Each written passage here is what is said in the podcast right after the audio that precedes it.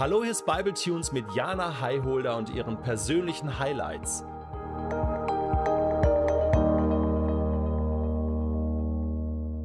Wie sehr muss man eigentlich glauben? Ab welchem Punkt glaubt man genug? Schon allein die Fragen gefallen mir nicht, denn die Antwort dazu ist, Glaube ist keine Leistung. Man kann sich nicht zu einem guten Christen hocharbeiten. Und genauso ist man kein schlechter Christ, nur weil man dieses oder jenes nicht tut. Die Bezeichnung guter und schlechter Christ sollten wir ganz schnell aus unserem Vokabular streichen. Warum? Weil wir alle Menschen sind und Fehler machen weil niemand von uns perfekt ist und keiner besser als der andere, würdiger als ein Nächster. Natürlich ist es schön und gut und richtig, wenn wir uns bemühen, aber wenn wir der Ansicht sind, wir müssen auf eine bestimmte Weise handeln, um Gott zu gefallen, um geliebt zu sein, dann wird das zu einem Problem. Zu sagen, ich helfe meinem Nächsten, damit Gott mich liebt, damit er mich segnet, ist falsch. Diese Kausalität existiert so nicht. Gott sagt, du bist geliebt. Und das hast du dir nicht verdient und nicht erarbeitet. Es ist ein Geschenk. Und aus dieser Sicherheit und Gewissheit heraus kannst du und darfst du handeln.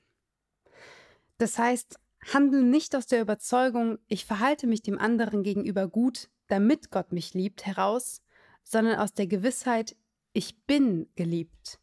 Also kann ich dich lieben und dir freundlich begegnen. Es gibt diesen englischen Satz, der mir gut gefällt, der heißt, Don't do it for love, but from love.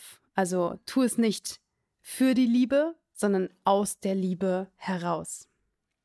Es ist nicht deine Pflicht, jeden Sonntag in der Kirche zu sein.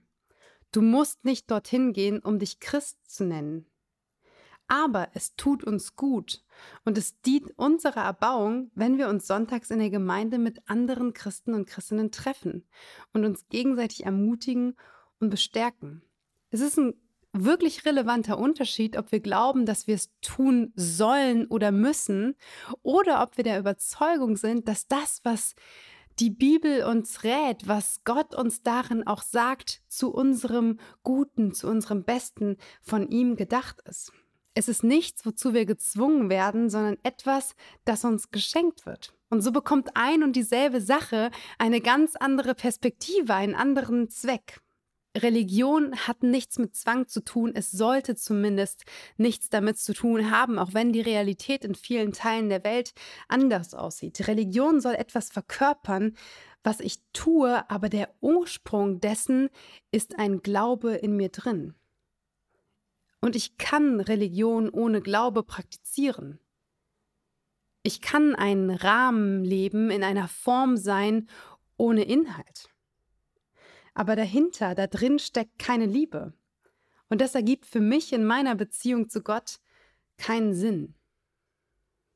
Gott gibt mir keine Fleißpunkte für die Dinge, die ich nur deshalb tue, weil ich denke, dass sie gut sind. Ich kann mich mit meinen Taten nicht besser oder schlechter in seinen Augen machen, weil ich in seinen Augen immer gleich wertvoll und immer gleich geliebt bin.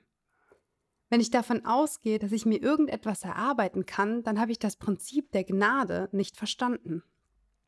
Jesus hat am Kreuz schon alles getan, als er sagte, es ist vollbracht. Alles, was ich tun muss, was ich tun darf, ist dieses Geschenk, diese Gnade aktiv mit meinem Ja anzunehmen.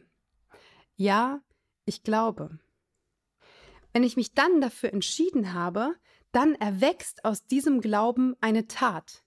Denn ein Glaube, dem keine Taten folgen, ist nicht lebendig. Davon lesen wir im Jakobus 2, Vers 17. Der springende Punkt ist, dass ich keine Taten vollbringen muss, um angenommen zu werden. Die Frage lautet nicht, was kann ich tun, um geliebt zu werden, sondern da ich geliebt bin, was kann ich jetzt für dich tun? Ich bin der Überzeugung, dass Glaube, eine persönliche Beziehung zu Gott und Kommunikation in diesem Zusammenhang wie Schlüssel sind. Ich erzähle Gott, was ich auf dem Herzen habe, was mich bewegt, denn wenn ich jemandem liebe, dann ist es mir ein Anliegen, mit ihm im Gespräch zu sein und mein Herz zu teilen. Ich möchte in diese Beziehung Zeit, Energie und Kraft investieren. Ich möchte mir aktiv Zeit nehmen, mich hinsetzen und die Bibel lesen. Das ist keine Pflicht für mich, sondern ein Geschenk. Und nur weil es ein Geschenk ist, heißt es nicht, dass es mir jeden Tag leicht fällt, mir irgendwie in den Schoß äh, fällt, dass ich das jeden Tag mit Freude erlebe, sondern auch ein Geschenk auszuführen ist manchmal eine Frage der Disziplin. Und dennoch ist und bleibt es ein Geschenk, diese Möglichkeit mit dem Schöpfer höchst persönlich im Gespräch zu sein und mit ihm Beziehung zu leben. Ich muss nicht um 5 Uhr morgens aufstehen und die Bibel lesen. Nicht für jeden ist 5 Uhr die richtige Uhrzeit und nicht für jeden ist mit der Bibel in den Tag zu starten das Richtige. Manche müssen morgens erst einmal laufen gehen. Der nächste trinkt zuerst einen Kaffee und liest lieber um 16 Uhr in der Bibel. Für den einen sind Podcasts eine gute Möglichkeit, um einen Input zu bekommen. Der nächste schaut sich gern YouTube-Videos zu Glaubensthemen an und wieder ein anderer führt gerne persönliche Gespräche. Es ist vielfältig, verschieden, es gibt so viele Möglichkeiten, aber der eine ist nicht heiliger als der andere. Es gibt so viele Arten und Weisen, Zeit mit Gott zu verbringen. Wichtig ist nur, dass wir aktiv werden, um uns selbst zu stärken, am Ball zu bleiben und zu wissen, woher wir kommen und auf welchem Weg wir unterwegs sind. Niemand könnte deine Frage, glaube ich genug, beantworten, denn kein Außenstehender kennt dein Herz. Wer schon mal verliebt war, weiß, dass das etwas ist, was man niemandem so genau erklären kann. Keiner kann dir von außen sagen, jetzt denkst du genug an diese Person oder jetzt denkst du aber noch nicht genug an sie. Das ist etwas, was nur du empfindest und nur du kannst merken, jetzt habe ich mich verliebt. So ist das auch mit dem Glauben. Kein anderer kennt dein Herz so gut wie du. Außer Gott. Dein Glaube und dein Ja zu Gott ist nicht ein Nein zu Zweifeln und zu einem Hinterfragen, sondern ein Ja dazu, sich mit Glaubensthemen auseinandersetzen zu wollen. Das ist ein wichtiger Aspekt. Mit dem Glauben ist es wie mit der Liebe, die zunächst ein Gefühl mit Schmetterlingen im Bauch ist, bevor du eine Entscheidung für den anderen triffst. Weißt du, ich habe mich für Gott entschieden, aber ich fühle nicht jeden Tag, yeah, Gott liebt mich, Schmetterlinge, rosarot, alles easy peasy. Wenn sich alles nur um Gefühle drehen würde, wäre ich wahrscheinlich ganz schön oft wieder weggegangen. Aber ich habe mich für Gott und für meinen Glauben entschieden. Genauso habe ich mich dafür entschieden, an dieser Kommunikation zu arbeiten. Und manchmal merke ich, dass ich mich echt eine Zeit lang, eine Phase lang nicht mehr persönlich mit meinem Gott auseinandergesetzt habe. Wenn ich dann darüber nachdenke, wie es wäre, wenn sich mein Partner oder ein Freund in einer Beziehung zwei Wochen nicht melden würde, fällt mir auf, dass ich ziemlich sauer wäre. Das fände ich gar nicht cool. Nicht, weil der andere muss oder weil ich mich in einer Beziehung melden müsste, sondern weil ich das wollen würde, weil mein Herz für den anderen ist, ihm zugeneigt, weil es von mir ausgeht, so wie ich das eben gesagt habe, ein Glaube, der lebendig und der gesund ist, der fragt nicht, was muss ich tun, sondern was, was darf ich tun, was kann ich tun aus dieser Liebe heraus. Glaube ist Arbeit. Es ist Investition an Zeit, Kraft und Energie. Aber so ist das in jeder guten Beziehung. Man trifft sich, verbringt Zeit miteinander, kommuniziert, hat Gemeinschaft und teilt Leben. Und genau das ist auch beim Glauben wichtig. Und der Gewinn ist das Größte, was es auf dieser Welt gibt.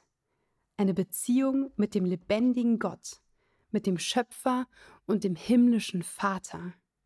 Ich wünsche dir so sehr, dass du erkennst, dass du nichts für die Liebe tun kannst und nichts tun musst und auch, dass es nichts gibt, was dich von dieser Liebe trennen könnte.